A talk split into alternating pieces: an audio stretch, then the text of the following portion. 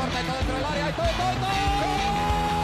Siniestra la pide Deco, intenta meter y lo hace bien para Larso, la deja para todo, todo, todo, todo, todo. No puede apoyarse Juli, que balón acaba de meter para allá. Valenti, Valenti. ¡Gol! Corta de Limar, la pone por dentro Andrés. Andrés la juega. ¡Qué golazo! ¡Qué gol! Sí, un regate. Mira el segundo el disparo. El rechace tiene que llegar. ¡Gol! Del Barcelona.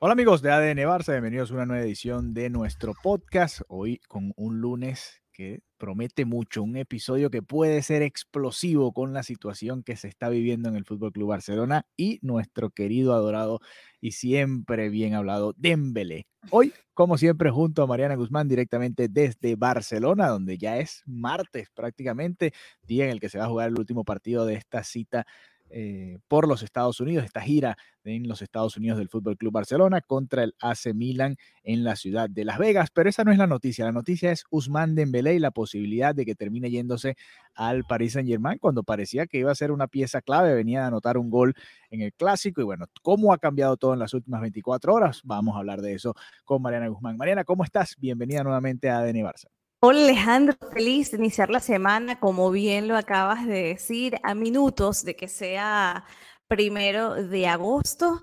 Y qué increíble, ¿no? El giro, el cambio de guion que vivimos en esta gira estadounidense, donde definitivamente no pensé que íbamos a comentar eh, esta inminente salida de Usman Dembélé, que además es un personaje que a nosotros, bueno, yo, yo siempre he sido como muy muy frontal, ¿no? Con el Tú eres tema de... team anti Dembélé y yo soy team más pro Dembélé. Y más o menos esa ha sido la línea, obviamente sin Esa ha extremos. sido un poco la aquí- línea, exacto. Aquí Yo no, no, yo somos no, extremistas, pero sí exacto, ha sido yo así. no me, no me suelo, yo no suelo ser anti nada. O sea, puedo Ujú. ser muy pro pero en el caso de Dembélé, mira, es un jugador complicado para mí, ¿no? Complicado porque es un jugador que eh, te podía dar versiones muy diferentes, podía ser un jugador que te podía dar eh, la, la respuesta del partido, que podía hacer la asistencia, que podía marcar ese gol decisivo y luego podía ser un Dembélé que hacía un disparate en la cancha, luego está el tema de las lesiones, entonces, no sé, eh, no, no es un jugador que, que si bien nunca he puesto en duda ¿no? su calidad, eh, no es un jugador de esos que yo me rasgue nunca las vestiduras y diga es que se tiene que quedar o que es que se ve que siente la camiseta, que está comprometido. Y a mí, no sé, Alejandro, nunca me, nunca me terminó como de, de cerrar al 100%, era- no sé, era como totalmente aislado de lo que pasaba con, con sus compañeros, con el equipo, inclusive lo veías en los partidos y era como que era como si no, no fuera parte a nivel de sensaciones, a nivel de, de hablar con, de comunicarse, ¿no? Con gestos, con el público, o sea, si lo pitaban bien, si no también, si lo saludaban, era, no sé, creo que nunca llegué a conectar con Dembélé como jugador, obviamente momentos espectaculares tuvo, por supuesto, no lo puedo negar, pero ya cuando comenzó este run run en redes sociales, te lo juro Alejandro que dije, amigo, la puerta está abierta. Yo de verdad, con mucho gusto, te abro la puerta y ya, o sea, ningún jugador hay que decirle, por favor, quédate, al menos que sea Messi.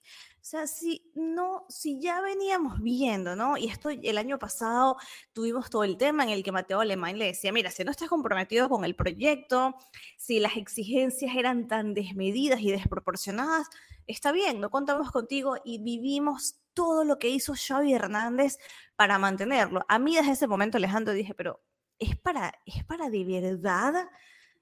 Es para esto, Dembélé, o sea, da para tanto. Y yo desde ahí tenía como esa diferencia con Xavi Hernández, ¿no? No entendía por qué para él era tan crucial la figura de, de Dembélé y de hecho fue 100% por Xavi Hernández que Dembélé se mantuvo, ¿no? Eh, a pesar de todo este inconveniente que hubo la temporada pasada entre el manager y el club, las Ujú. declaraciones de Mateo Alemán. Entonces, ha sido un, ha sido un jugador que, que a mí no, no me mata. Y yo de verdad cuando comenzaron estos rumores, además con el PSG, sabes, me da la sensación de que es un jugador y ahora vamos a comentar un poco las características de esta salida, pero mm, la vibra que me da es ese jugador que deja tirado al equipo, ¿no? A ese jugador que, mm, no sé, no, no lo sentí nunca como un jugador que, que, que sintiera esta camiseta, que sintiera de verdad lo, lo que era ser un jugador del Fútbol Club Barcelona. Y, y, no sé, en estos momentos, te lo juro, es como, bueno, adeu, Dembélé. Gracias por los servicios, pero, pero hasta aquí, hasta aquí se llegó. No sé cómo lo ves tú, no sé si lo vives de la misma manera que lo estoy viviendo yo. A ver, eh, eh, centrándonos nada más, nada más yéndonos a, lo que es una relación de dos entidades, ¿no? Es eh, cuántas veces te tengo que decir que quiero que te quedes, ¿no?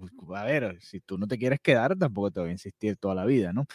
Eh, Dembélé eh, ya, ya para mí estaba cerrado, incluso, no sé si te diste cuenta, yo no pude ver el clásico en vivo, lo, lo vi después y vi la rueda de prensa después, la vi, lo vi todo el domingo y yo iba repasando la rueda de prensa de Xavi y Xavi volvió a hablar de Dembélé y volvió a decir lo mismo que ha dicho siempre, que es que Dembélé le ha dicho a él que él está contento en Barcelona, que él se quiere quedar y eso le suma eh, para peor a toda esta situación de Dembélé, eh, porque más allá de que Xavi fue muy abierto y dijo que, que bueno, que el mercado estaba abierto, todo lo que tiene que decir, que pueden pasar muchas cosas, X, el, CD que, que, todos los entrenadores dicen, sí dijo que Dembélé le ha reiterado en numerosas ocasiones que él está contento y Xavi, como tú decías, ha, apostado por Dembélé. Creo que ahí es donde más me molesta, ¿no?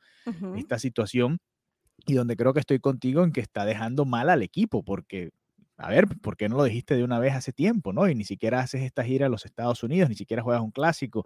Además venía a marcar gol en el clásico. Eh, no sé, es como... Dembélé es una, es una persona particular, ¿no? Creo que lo hemos conversado acá, pareciera que ni se va muy arriba ni muy abajo, estaba revisando datos.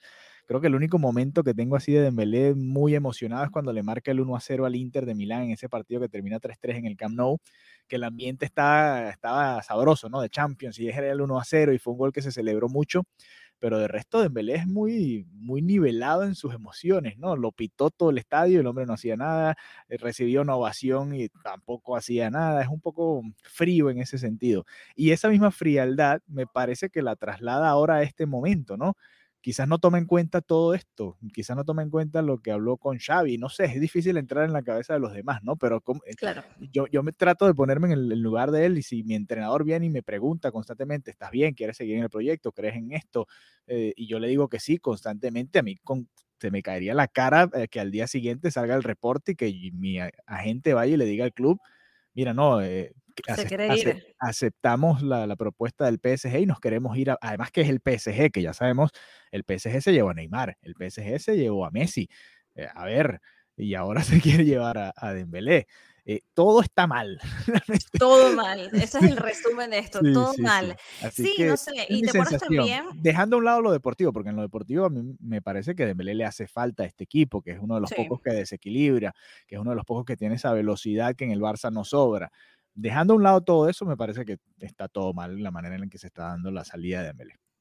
Sí, y que el año pasado también era un poco lo del el jugador se quiere quedar, el jugador se quiere quedar.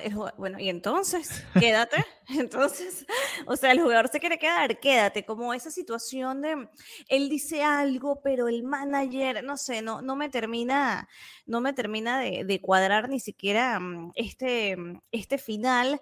Pero bueno, básicamente, hasta los ya son las 12, o sea, ya es primero de agosto. Vamos a ver, si, es verdad, si llegó el fax o no llegó el fax. Ah, exacto. Eh, pero ¿te parece, Mariana, será que están jugando policía bueno, policía malo? Dembélé es el bueno y el agente es el malo. Porque sí, siempre, siempre ha sido así, ¿no?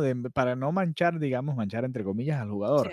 El jugador siempre ha dicho, bueno, siempre ha dicho, no, es que habla demasiado, pero por, lo que dice el resto. Xavi nos enteramos. Exacto, Xavi dice que el jugador le dice que está bien, ¿no? Entonces él es el bueno y, siempre la, gente ha sido el malo, ¿no? Que quieren más dinero, que quieren más años. Sabemos que en París le pueden ofrecer un, contrato mucho mejor y mucho, de muchos más años, ¿no? De lo que le estaba ofreciendo el Barça.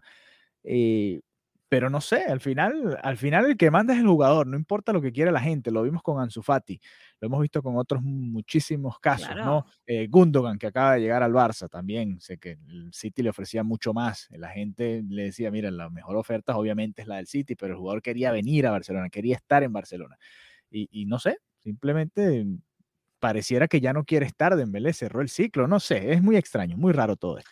Sí, y, ya yendo un poco más a la, a la, parte económica y a lo que implica, ¿no? Que ya hoy, primero de agosto, que em, cómo queda el Fútbol Club Barcelona parado delante de toda esta situación. Y es que hay que decir que la cláusula era hasta ayer, lunes, hasta hace minutos, 31 de julio, eran 50 millones y ahora pasaría a ser 100. Entonces, ¿qué, qué, qué hace el Fútbol Club Barcelona? Dice, vale, perfecto entiendo que tengo que, que te vas y yo solamente pido que podamos negociar un número que sea más atractivo. Entonces, por ahí vendría la, la parte favorable, por así, de, de esta, por parte de, de Dembélé. O sea, al final el club eh, iba en principio a, a, percibir, si hubiera cerrado esto ayer, 50 millones, de los cuales 25, Alejandro, eran para el club, corrijo, eran 50 millones por la operación, 25 para el club y eh, los otros 25 para los bolsillos de Dembélé, porque esto fue lo que se pactó en la renovación del verano pasado. Sí. Vale, entonces, vale, ya ahora mismo él sigue siendo jugador del Fútbol Club Barcelona. De hecho, va directamente a Las Vegas para ese partido que comentabas contra, contra el Milan. Y ahora mismo la cláusula queda fijada en 100 millones, así que viene el, el Barça a negociar con el PSG para tener que un mayor beneficio y no llevarse solamente la mitad del traspaso. Entonces, esto es lo que logró conseguir el Fútbol Club Barcelona. Básicamente es, perfecto, si se va, que se vaya, pero que no se vaya hoy por 50 millones, de los cuales solamente quedaba 25. A partir de ahora ya se, se, se, duplica la cifra y se comienza a negociar también con el jugador, porque al final el jugador también tiene la intención, según lo que cita el país, eh, el medio del país, que también de una cantidad que sea mayor para el equipo y es una manera también de, de decir, bueno, mira, el Barça se ha comportado bien conmigo en estos, en estos años. Eh, el Barça le había ofrecido inclusive una renovación hasta el 2027. Sí, y sí. nada. O sea, es que parecía, parecía inminente este mismo verano. Sí, sí, sí. Exactamente. Entonces, bueno, nada, finalmente eh, vamos a ver en qué, qué logra negociar el, el Fútbol Club Barcelona. ¿Qué gana el, Barça? Bueno, eh, lo que puede ganar ahora es negociar más dinero, eh, por, por, ser primero de agosto, por, porque se acaba esta, mm, por, por el tema de las cláusulas y también la, la, voluntad del jugador, ver cómo puede arreglar un poco para, para, para, que el Barça quede mejor parado dentro de esta situación, que al final es una sorpresa, que yo creo que también desajustó mucho lo que en esta gira estadounidense, porque eh, cuando se montaron en el avión parecía que, que Dembélé era uno más del equipo. Anotó en el clásico, todo iba bien y de repente eh, al final esto es como el efecto mariposa, ¿no? El tema de los fichajes. sí, que sí. si llega Mbappé, que si esto, que si lo otro. Y, va, y además tiene una cantidad de informaciones que no tienen ningún sentido. Y que sí, el Barça. O sea, tú, te, tú leíste esas informaciones que hablaban de Mbappé y el Barça. Sí, es que, de verdad. No, eso no, no tiene ni pie ni cabeza. No se puede hacer cualquier cosa por un clic, de verdad. Hay que tener dignidad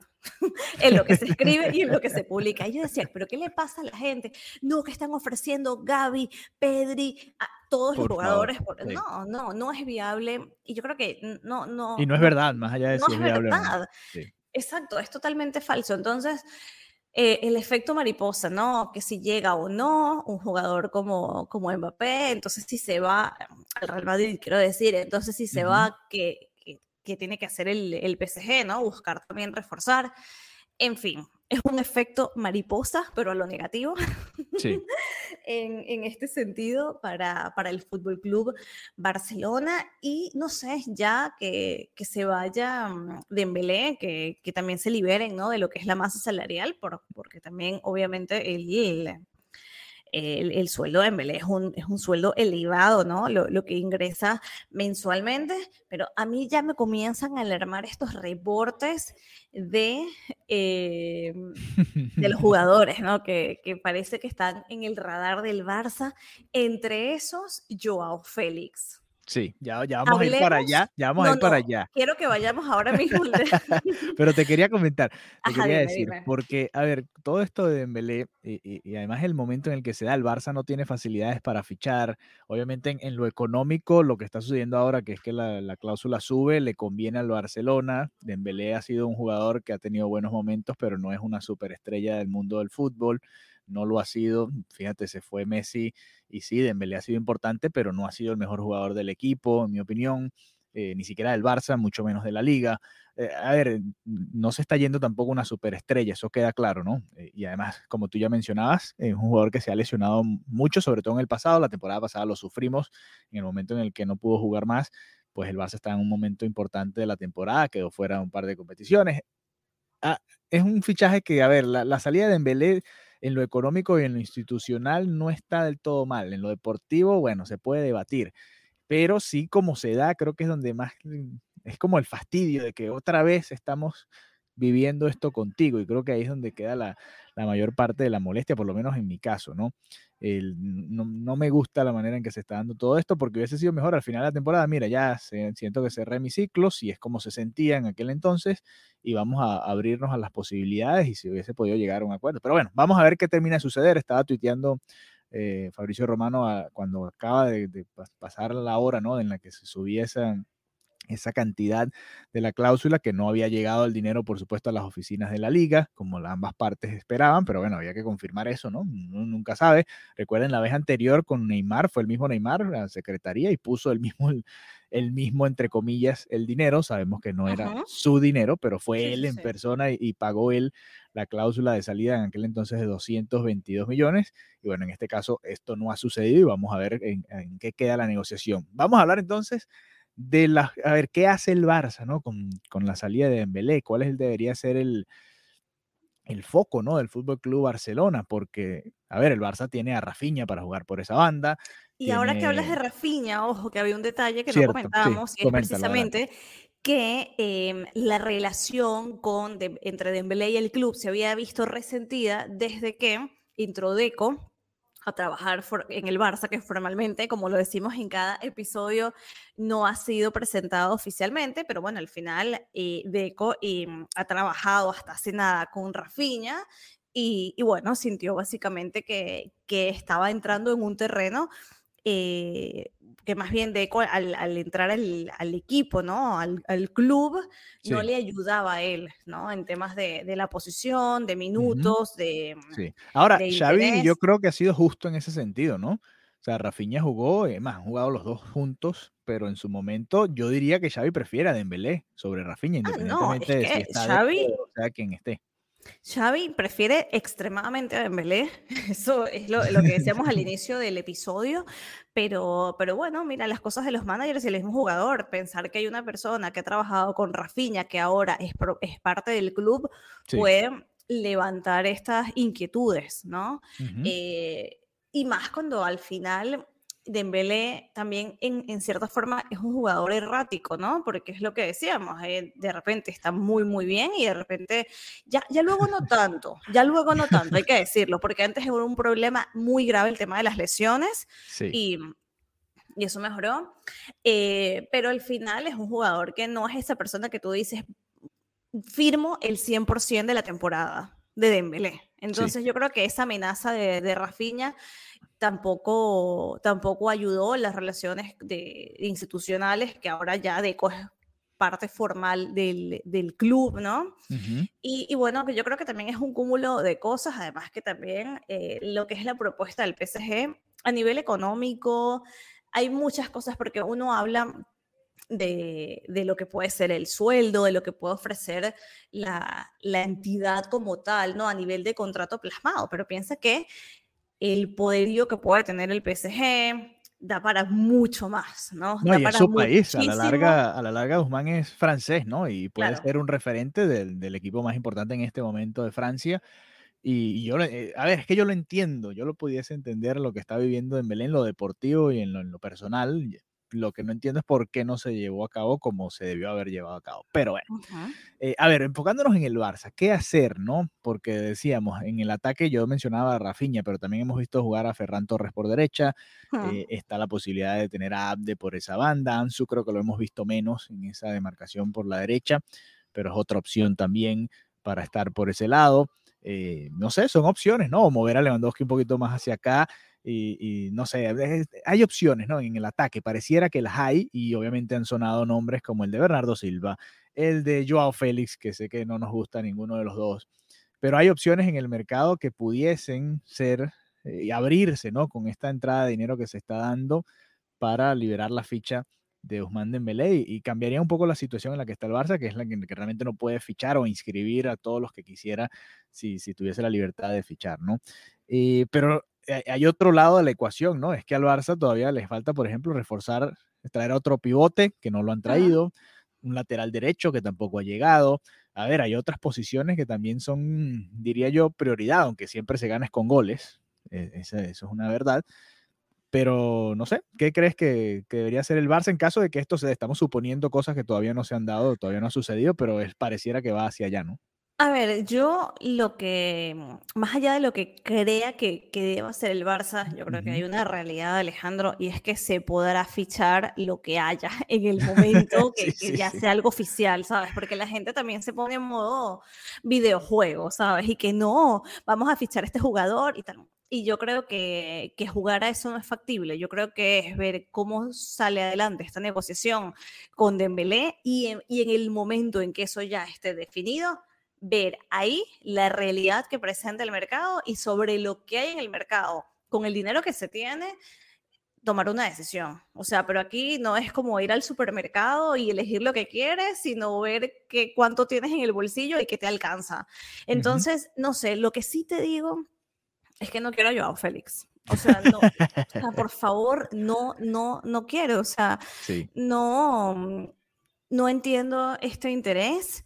Creo que, que si hubiera sido hace unos años, por lo menos me hubiera como entusiasmado, bueno, tampoco entusiasmado, pero lo hubiera entendido un poco más, pero no me, no me pega de ninguna manera, no me genera ningún tipo de, de entusiasmo y, prefiero ir con un jugador de un perfil distinto, que, que sea que, que, Xavi lo pueda formar, ¿no? en, en, el estilo y que pueda dar el batacazo, como quien dice, pero, pero esta operación de Joao Félix, o sea, cada vez que leo lo de Joao Félix, no, me, me, me quita energía, algo en el estómago, ¿no? Me, quita vida, no sé si, si coincides conmigo, si, si te pega Joao Félix en el Fútbol Club Barcelona. Lo voy a poner de esta manera. Me llama mucho más la atención Bernardo Silva que, que Joao Félix, ¿no? Hablando de, las opciones que han salido por ahí en este modo juego en el que se pone el Twitter. No, bueno, se va de Dembélé, entonces podemos traer a este, este y este.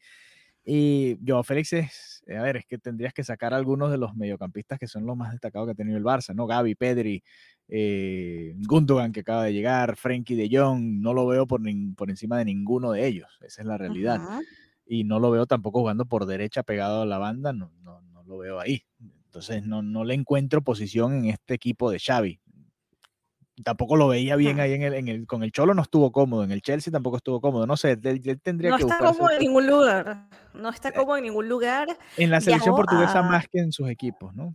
Vale, Sí, pero viajó, A, viajó con el Atlético, no, no ha jugado ni un minuto en estas, en estas giras de. Es que decir que te quieres ir al Barça jugando en el Atlético es como un pecado, ¿no? Eh, digo yo, no, no conozco cómo es la dinámica del Atlético de Madrid, pero supongo sí, que no, obviamente. No, obviamente no, no, te aporta nada, no te aporta nada. No, no, no como, como jugador de, de otro equipo. Eh, sí, lo de Bernardo Silva, esto es soñar despierto, Alejandro. Sí. No, además, además sobre todo porque el City, los del City están muy molestos. Están muy molestos los del City porque le quitamos a Gundogan. Así que recuerden que ya no, no, no se van a sentar amigablemente a, a, a, darnos a Bernardo Silva en un precio módico sería, por una de sus estrellas en este momento. Sí, no, obviamente no. Eh, sería bonito en un mundo, en un mundo distinto a nivel económico para el Fútbol Club Barcelona. Pero, pero no, sí, obviamente Xavi siempre tiene como la espinita, ¿no? Es como el amor platónico, como que él cada vez que puede lanza, sí, Bernardo Silva, Bernardo Silva, pero, pero directamente no lo, no lo veo viable. Yo creo que preferiría, te lo juro, trabajar y apostar por, por cantera, por, por jóvenes, por desarrollarlos, que, mm, que pensar que un jugador de otro equipo que no termina tampoco de dar la talla venga aquí a hacer lo que, lo que no ha conseguido hacer en otro equipo. Sí, yo- ahí es donde entra el nombre, por ejemplo, el de Abde. Un nombre interesante, ¿no? Es una buena pretemporada también. Podría, y si se abre esta puerta, ¿por qué no, no? Podría también ganarse algunos minutos, al menos por detrás de Rafinha. Creo que Rafinha va a ser el titular en caso de que salga Dembélé. Va a ser titular indiscutible, ¿no? Ya habían más o menos rotado, aunque sabemos que, que Guzmán ha jugado más minutos cuando están los dos disponibles. Eh, pero por lo menos que se le dé la oportunidad, yo estoy de acuerdo contigo. Y si estás creyendo, como lo está demostrando el Barça, que está creyendo también por cómo está el mercado, en Ansu Fati, en Ferran Torres, que también han tenido una buena pretemporada, pues bueno, este es el momento de seguir confiando en ellos, porque la realidad es que ya, ya compraste a Víctor Roque, ¿no? Que va a venir en su momento a ser el, El año que el- viene. el suplente de Lewandowski. Ya esa posición, en teoría, la tienes ya cubierta, ¿no? Faltan los, los lados, ¿no? Y que ahí Dembélé es donde era fundamental, o ha sido fundamental, sobre todo en esta versión, ¿no? Con, con Xavi más que todo, eh, cuando también dejaron de, de llegar tantas lesiones tan a menudo. Y bueno, ¿por qué no creer también en, en- en la cantera, ¿no? Vimos lo que hizo, por ejemplo, Fermín López contra el Real Madrid, y, y ha habido historias interesantes, ¿no? De, de jugadores que creo que pueden aportar al Barça. Y- pero bueno, obviamente, si llega Bernardo Silva sería muchísimo mejor, pero como tú dices, eso es soñar despierto y no creo que suceda. Yo tampoco creo, pero bueno, eh, no sé, eh, el mercado ha estado interesante, ha estado interesante. Tienes un poco de ilusión, tienes un poco de ilusión. Yo, mira, voy a ser un poco grinch. Yo la ilusión la perdí cuando Messi no vino. me pasa, me pasa. Yo no tuve ilusión, Eh, luego me ilusioné y luego dije, ¿por qué me ilusioné? Sí, sí, sí. Este, no, y lo veo acá, bueno, va a sonar fuerte, pero lo veo acá un poco desperdiciando su talento.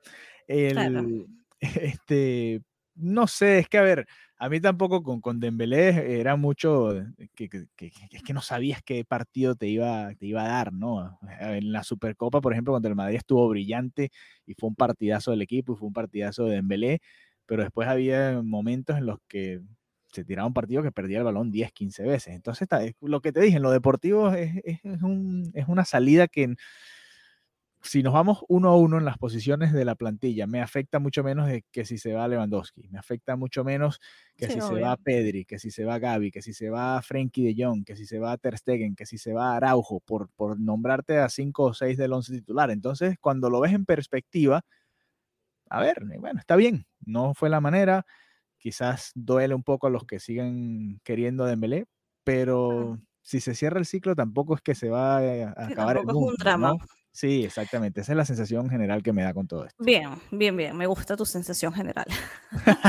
Estamos de Ahora acuerdo. que, exacto, estamos de acuerdo. Ahora que mencionas a Frankie de Jong, qué partidazo hizo ante el Real Madrid.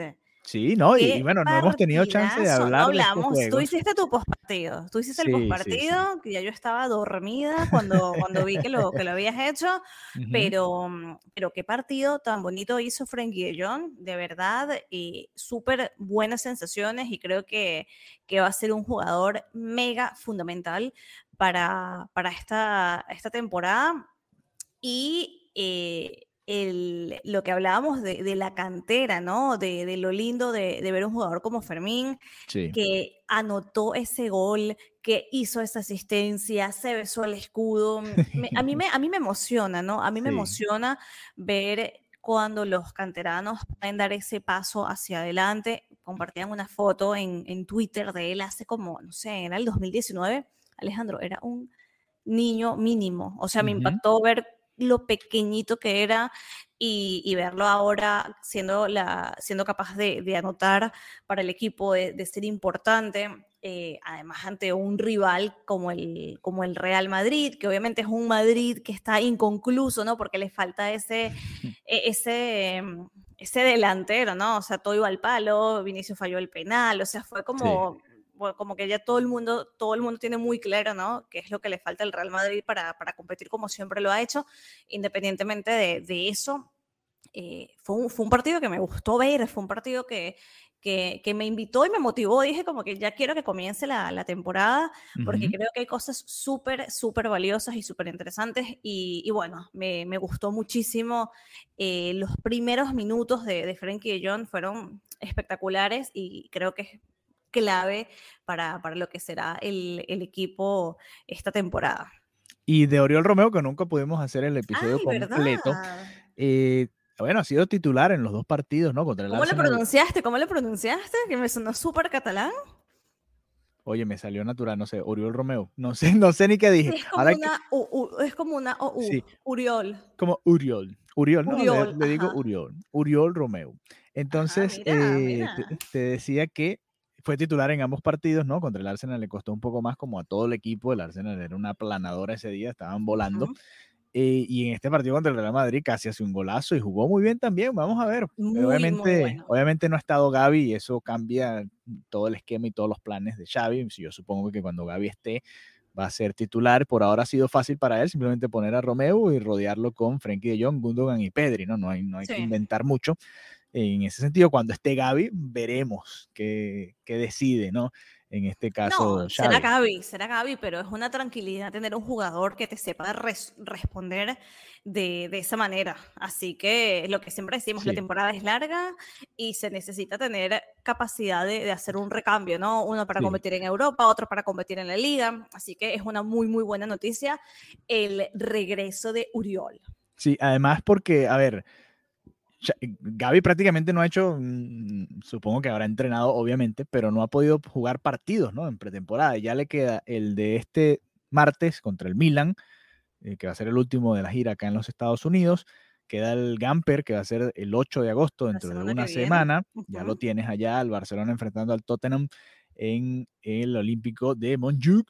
Y después el 13 de agosto ya comienza la liga. Entonces, por eso te digo, no sé si Gaby llegue a tono a, ese partido inicial para que comience la, temporada, ¿no? ¿no? ¿no? les extrañe nada que el mediocampo sea el que estamos viendo en estos momentos y que Gaby, bueno, ya después, quizás para el partido del Cádiz, que es el 20 de agosto, ahí se puede incorporar un poquito más a la dinámica del equipo titular, sobre todo, ¿no?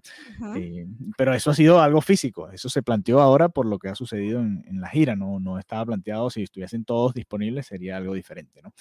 Eh, pero bueno, han sido dos partidos raros, ¿no? Muchas ocasiones de gol, ambos pudieron haber quedado 5 a 5 o más y no pasaba nada. iban durísimo, eran una. Además se cayeron no se están jugando nada, no se están jugando nada, están que sí, en un público súper distinto, el público estadounidense, mezclados unos con otros, que se ve una camisa del Barça sí, al lado de una del Madrid, y que wow. Qué, qué, qué, qué intensidad para, para un amistoso. O sea, un punto era como, bueno, el arbitraje terrorífico, o sea... Sí, terrible, sobre todo el del Arsenal, ¿no? El... Horroroso el, arbitraje. Hubo cifra récord, Mariana, para un partido de fútbol en los Estados Unidos, en ese clásico en Dallas. ¿En serio? Sí, las 82 mil personas. Es un, es un récord. Superó, por ejemplo, para darte un ejemplo, a la final de la Copa América Centenario entre Chile y Argentina, que se jugó en Nueva York. En, aquel, entonces, si mal no recuerdo, creo que fueron 80 mil. Eh, tengo que buscar exactamente las cifras, pero para un, por, por, lo menos para equipos, porque aquello fue selecciones, por lo menos para equipos, fue una cifra récord aquel, este partido que acaba de pasar en, en Dallas, más de 82 mil personas, que es una barbaridad, eh, para, sobre todo para acá en los Estados Unidos, el fútbol. Eh, hay un estadio en Charlotte que es enorme también y se llena con, con la MLS, y, y, pero esto fue impresionante, 82 mil personas en un estadio acá en los Estados Unidos para ver al fútbol. Así que récord por ahí para el Barça también. Es impresionante y también la gente normaliza, ay, el Camp Nou no estaba del todo lleno. ¿Sabes lo que es llenar más de 90 y pico mil personas? Se pierde la dimensión, ¿no? De, lo que significa llenar un estadio de, de, esas dimensiones y, por ejemplo, cuando pones un, eh, como, como acabas de comentar, que es un hito, ¿no? En un país como Estados Unidos, llenar un estadio en, en, fútbol, o como ellos lo llaman, que es horrible soccer, eh, y también dices, oye, eh, que no, que es tremenda cosa la que logró el Fútbol Club Barcelona la temporada pasada con estos récords de, de, asistencias, ¿no? Aquí en, aquí en el Camp Nou. Vamos a ver cómo es en Montjuic. Eh, esta, esta temporada y que al final, bueno, los hice un artículo para Conexión Deportiva al respecto porque mm, es un estadio que no es el más fácil, ¿no? No es el, que, no es el que está mejor comunicado, no es el que tiene las mayores facilidades. Sí es cierto que el Ayuntamiento de Barcelona está trabajando con el Fútbol Club Barcelona para que puedan ser más cómodo, para que pueda ser más accesible. Veremos eh, la primera jornada de la liga si, si lo consiguieron, pero es una, es una tarea que, que no es fácil y que también el club ha tenido que invertir directamente de su bolsillo. Para, para trabajar con, con, esto. Así que nada, eh, los invito a leer este artículo de conexión de, que escribí para Conexión Deportiva sobre el reto de la afición, porque al final, independientemente de dónde juegue, el Barça necesita a su afición y, y, es eso, ¿no? Es también entender que si bien el Barça necesita su afición, la afición también necesita facilidades para poder asistir porque nadie es solo fan del Barcelona, somos personas que también trabajan, tienen que cumplir unas responsabilidades, entonces muchas veces ves a la gente de otros países, qué horror, qué horror, bueno, a ver, qué horror no, se trabaja, hay que tomar transporte público en su mayoría para llegar hasta, hasta ese lugar, eh, también cuesta un dinero, eso es un punto importantísimo, ¿no? Que, que los precios son, son, cada vez más altos. Entonces son varios factores que, que hay que tomar en cuenta de cara a la, a la próxima temporada. Así es, mira, estaba viendo aquí los datos de asistencia de los Real Madrid y Barcelona que se han jugado en los Estados Unidos desde el 2017, que se fue acá en Miami, 66 mil en el Hard Rock Stadium. Después en Las Vegas el año pasado 61.200, casi 300 personas. Eh, fueron un poquito menos, ¿no? 5.000 menos. Y ya este año, en las 82.000 que comentábamos, el partido que más gente ha tenido ahí ha sido 84.000 casi 85 mil, que fue un México-Ecuador, un partido amistoso entre selecciones, los mexicanos en Dallas, usted se podrá imaginar, ha sido el que, el que más gente ha tenido, pero para que vean, ¿no? Lo cerca que estuvo ese partido entre Real Madrid y Barcelona de ser un récord en general, pero por lo menos para clubes ha sido el partido con, con, más aficionados que hemos visto. Así que bueno, nada, seguiremos toda nuestra cobertura de la pretemporada del Fútbol Club Barcelona. Vamos a entrar una vez más a ex, o bueno, yo le digo ex, a Twitter ex, como usted le quiera decir. Ay, qué horrible, qué horrible, de verdad. Me paso como tres segundos en el. ¿Cómo le dicen en España? X, no mentira. no sé cómo le dicen, yo de verdad, aquí ni siquiera ha llegado. Mira, a mí me da risa porque el Barcelona ha puesto a todos los delanteros en las últimas publicaciones. Acaba de poner a Ansu Fati, una sonrisa de oreja a oreja, supongo que llegando allá a Las Vegas, en el aeropuerto ya de Las Vegas, y eso acaba de pasar hace segundos y lo han hecho con Ferran Torres, con, con, Bar, con Rafinha también lo hicieron, han estado volviendo publicaciones, por supuesto. De, lo acabo de ver, Ansu feliz, Guler feliz. Exactamente. Así que bueno, nada, no hay más informaciones, estaremos muy atentos, por supuesto, si sale la noticia haremos otra edición de nuestro podcast. Así que bueno, nada, gracias por habernos acompañado, nos extendimos un poquito más porque nos emocionamos, pero bueno, eh, espero que lo disfruten. Un abrazo, hasta la próxima. Adiós, chao, chao. Bye.